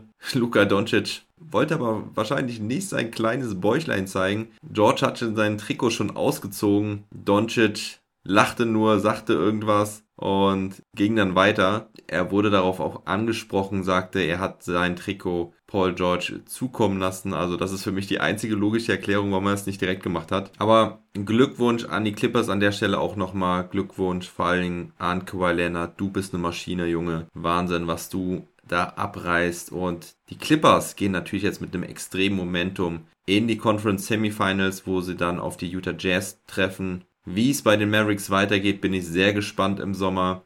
Ich habe mit dem Age noch einen Pot ausgemacht für in wenigen Wochen. Wenn es ein bisschen Gras über die Wunden gewachsen ist, werden wir uns dann über eine kommende Offseason unterhalten und auch nochmal auf die Saison zurückblicken. Da stehen ja auch noch die Mass Predictions an, wo ja einige von euch auch mitgetippt haben. Da gibt es auf jeden Fall auch noch einen Dallas Mavericks Ball mit Dirk Nowitzki drauf zu gewinnen. Den habe ich von meinen lieben Kumpels George und Sobbes geschenkt bekommen. Und das ist eigentlich das perfekte Geschenk für diese Mass Predictions. Der Age war da ja vorne beim letzten Mal, aber ich habe noch keine Ahnung, wie es zum Ende aussah. Das werde ich mir dann genauer angucken. Wenn jetzt die Spiele auch weniger werden, dann werden wir in dem Trash Talk Table den Gewinner ermitteln. Und da werden wir natürlich dann auch drüber sprechen, mit wem die Mavericks denn so weitermachen sollten. Christoph Porzingis ist natürlich das ganz, ganz große Fragezeichen, ob man versucht, ihn schon herzugeben. Die Frage ist natürlich auch, wie hoch ist sein Trade-Wert nach diesem Jahr? So spontan würde ich direkt mal sagen, setzt euch mit Christoph zusammen, und hört an, wie er denn seine Zukunft sieht. Und ich würde ihm noch ein Jahr die Chance geben. Carlyle betonte extra nach dem Spiel, dass sie froh sind, dass Porzingis jetzt das erste Mal gesund aus einer Postseason geht. Wobei das natürlich auch ein bisschen witzig ist, weil er ja nur zweimal Playoffs gespielt hat bislang. Aber ich würde es nicht voreilig aufgeben wollen, diese Idee mit Luca und dem Unicorn. Denn Porzingis hat letztes Jahr gezeigt, was er kann, nur muss er dafür natürlich auch motiviert sein. Und man muss schauen, ob es nicht doch irgendwie mentale Blockaden gibt neben Luca. Er verdient halt über die nächsten zwei Jahre noch 65 Millionen Dollar. Danach hat er eine Spieleroption von 36 Millionen Dollar. Also auf der anderen Seite ist natürlich auch die Frage, ob sein Trade-Wert nach einer vielleicht folgenden nochmal schlechten Saison nochmal sinken könnte. Und was macht man sonst so noch am Kader? Es ist zu wenig für Luca, das hat man gesehen. Wobei man natürlich auf der anderen Seite sagen muss, zweimal gegen die Clippers in der ersten Runde zu spielen, ist natürlich auch eine taffe Nummer. Und die Saison lief nicht optimal. Der Corona-Break tat den Mavs definitiv nicht so gut. Josh Richardson kam danach überhaupt nicht mehr in Fahrt. Bei ihm wird natürlich auch die Frage sein, nimmt er seine Spieleroption wahr? Ich würde sagen, ja. Wollen die Mavs denn nur mit ihm weitermachen oder würden sie ihn auch weiter traden? Was passiert mit Tim Hardaway Jr.? Der könnte natürlich jetzt auch dick eincashen wollen. Was macht man auf den Big Man Positionen? Also es gibt viele Fragen in diesem Sommer für die Mavericks. Wir werden diese aufgreifen. Aber an der Stelle muss ich jetzt auch nochmal sagen, dass natürlich sehr, sehr traurig ist für NBA mit deutscher Brille. Das haben wir uns die Saison ganz anders vorgestellt. Dennis raus, Maxi raus, Thais von den Celtics weggetradet, die Boston Celtics aber auch sowieso schon raus in der ersten Runde. Also alle Deutschen sind raus. Ich habe irgendwas Lustiges eben schon auf Twitter gelesen, dass Henrik Rödel sich so ein bisschen ins Fäustchen lacht, weil wer hätte gedacht, dass alle deutschen Spieler theoretisch verfügbar sind zum Olympia-Quali-Turnier, welches am 29. Juni beginnt. Ich kann mir nicht vorstellen, dass Maxi dabei sein wird, weil ich glaube, dass er sich doch lieber richtig erholen möchte diesen Sommer. Bei Schröder bin ich optimistisch, auch bei Thais bin ich optimistisch und die anderen deutschen NBA-Spieler sind eh so auf der Kippe, ob sie in den Kader kommen. Wagner könnte ich mir noch ganz gut vorstellen. Bonga vielleicht eher nicht unbedingt nach dieser Saison, aber vielleicht könnte er auch die nationale Mannschaft nutzen, um einen kleinen Push zu bekommen, wenn er die Chance bekommt von Henrik Rödel und Isaiah Hartenstein könnte vielleicht auch nochmal die Chance bekommen im Nationalteam. So, jetzt aber genug deutsche Brille und genug Mavs-Brille. Ich bin leider wirklich echt ganz schön enttäuscht, muss ich sagen. Ich bin echt ein bisschen traurig über den Ausgang der Serie, dass die Mavs es nach 2-0 und 3-2 echt nochmal hergegeben haben. Ich weiß nicht, wie sehr man das jetzt hier so raushört. Ich hatte ja Mass in 7 getippt, was natürlich ein optimistischer Tipp war, aber die Mass waren kurz davor, es wirklich zu schaffen gegen die Clippers. Aber wie ist das eigentlich als Dallas Mavericks Fan in Dallas?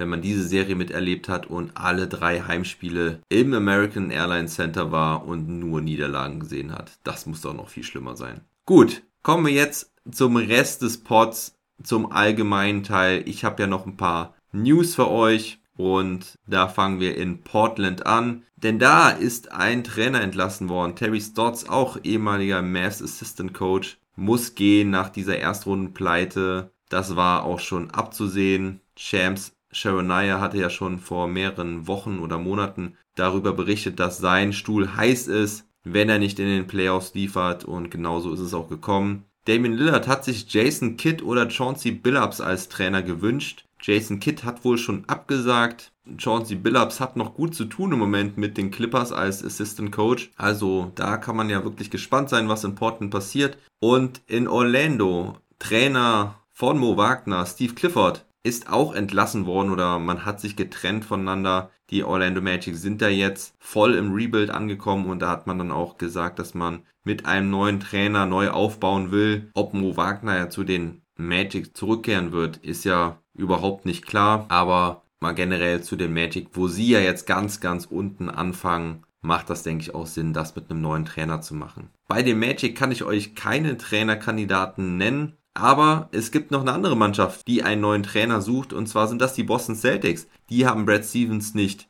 gefeuert oder sich von ihm getrennt, sondern sie haben Brad Stevens befördert. Denn der alte Macher in Boston, Danny Ainge, ist zurückgetreten, gibt sein Amt ab und sie haben sich wohl Brad Stevens unbedingt dort im Front Office gewünscht. Sehr, sehr überraschend war das für mich und glaube ich auch für sehr viele andere. Brad Stevens wird also President of Basketball Operations. Danny Ainge geht in den Ruhestand. Und so muss Brad Stevens also erstmal einen Nachfolger für sich selber suchen. Auch da gibt es schon ein paar Kandidaten. Jason Kidd soll einer sein. Vielleicht ist die Absage an Portland auch ein klares Zeichen, dass er bei den Boston Celtics übernehmen wird. Er wird gehandelt zusammen mit Lloyd Pierce, dem ehemaligen Trainer der Atlanta Hawks. Der könnte dann sein Assistant dort werden. Außerdem im Gespräch Mark Jackson. Der war ja früher mal Trainer bei den Warriors. Seit einigen Jahren ist er ja bei ESPN vor allem immer mit Jeff Van Gundy und Mike Breen im Dreiergespann unterwegs. Auch für mich sehr, sehr sympathischer Kerl. Dieses Dreiergespann bei ESPN auf der Kommentatorenbank sowieso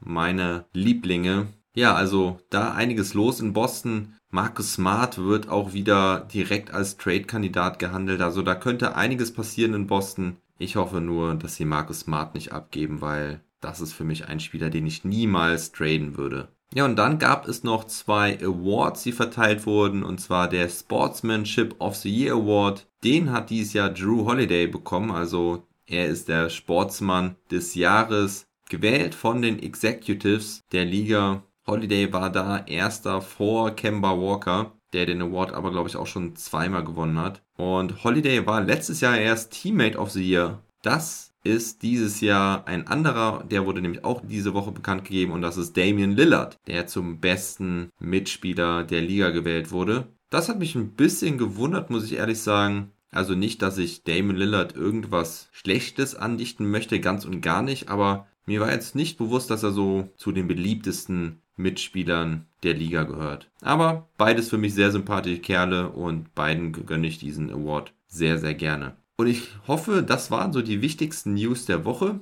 Dann fehlt eigentlich nur noch eins und zwar meine Performance und mein Flop der Woche. Und bei der Performance will ich es kurz machen. Es ist für mich Kawhi Leonard, der diese Clippers so zurückgeholt hat in dieser Serie. Für mich der überragende Mann der Clippers. Und ich habe ja eben schon genug über diese Serie und über Kawhi gesprochen. Vor allem möchte ich da nochmal diese unfassbare Game 6 Performance hervorheben. Neben Kawhi hatte ich mir noch die Suns aufgeschrieben, die auch eine Top-Woche hinter sich haben. Nach dem 2-1 Rückstand gegen die Lakers. Die Serie nochmal gedreht und den aktuellen Titelverteidiger mit LeBron James rausgehauen. Das ist auch aller Ehren wert. Und beim Flop der Woche gab es für mich auch zwei Kandidaten, auch ein Team und ein Spieler. Und weil es die Suns nicht geworden sind, sind es für mich die Lakers. Mein Flop der Woche als Titelverteidiger rausgeflogen. Teilweise wenig Gegenwehr geleistet, schlechte Körpersprache gezeigt, vor allem von LeBron James auf dem Parkett. Neben dem Parkett hat er am Ende wieder eine gute Figur gemacht, zumindest PR-technisch. Aber insgesamt ein ziemlich mieses Auftreten der Lakers. Deswegen sind sie für mich der Flop der Woche. Ich hatte noch einen Einzelspieler mir notiert für diesen Titel und das war Julius Randle, der halt als MIP auch überhaupt nicht liefern konnte in den Playoffs. Unterirdische Werte gehabt, aber den Flop der Woche gebe ich dann lieber an ein ganzes Team als anstatt dem MIP dieser Saison. Ja, liebe Leute, das war ein wirklich sehr, sehr langer Long Monday. Ich hoffe, ihr habt es trotzdem genossen. Und diese Woche sollte dann weitergehen mit Daily Pots zu jedem Morgen. Immer auch möglichst früh. Morgen gibt es einen Daily Pot mit dem Fokus auf das Spiel der Bucks gegen die Nets. Da hoffe ich auch, meinen griechischen Kumpel George nochmal ans Mikrofon zu bekommen. Und auch am Mittwoch versuche ich meinen Denver-Experten Mark für ein Statement zu bekommen. Am Wochenende wird es wieder ein Trash Talk Table geben. Wenn ihr NBA mit deutscher Brille unterstützen wollt, dann sage ich an der Stelle doch nochmal, schließt ein VIB-Paket mit einigen Vorteilen ab. Das könnt ihr über meine Homepage machen. Genauso, wenn ihr auch noch ein Spiel über den League Pass buchen wollt, beziehungsweise auch den League Pass komplett buchen wollt, dann nutzt doch bitte meinen Affiliate-Link auf der Homepage, wie es auch schon einige nette Leute von euch getan haben. So, das soll es jetzt aber wirklich sein. Macht's gut, bleibt gesund. Eine schöne Woche mit den Conference Semifinals. Und vielleicht geht ihr auch mal auf den Freiplatz. Auf jeden Fall denkt immer daran, never stop ballin'.